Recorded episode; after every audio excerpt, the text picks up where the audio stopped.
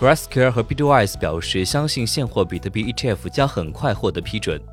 投资公司 Grayscale 和 Bitwise 在 Consensus 2022大会上表示，他们乐观地认为现货比特币 ETF 最终将很快获得 SEC 的批准。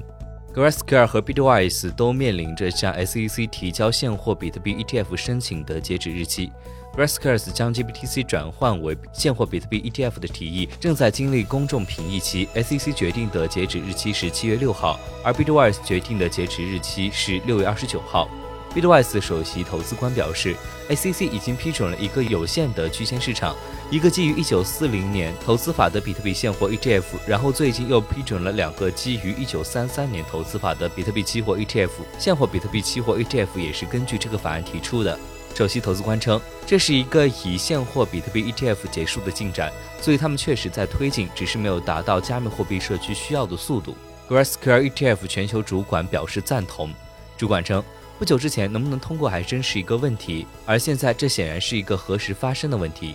主管进一步指出，如果美国证券交易委员会在七月六号之前拒绝了 Grayscale 的申请，该公司将会专注于解决所有的选项。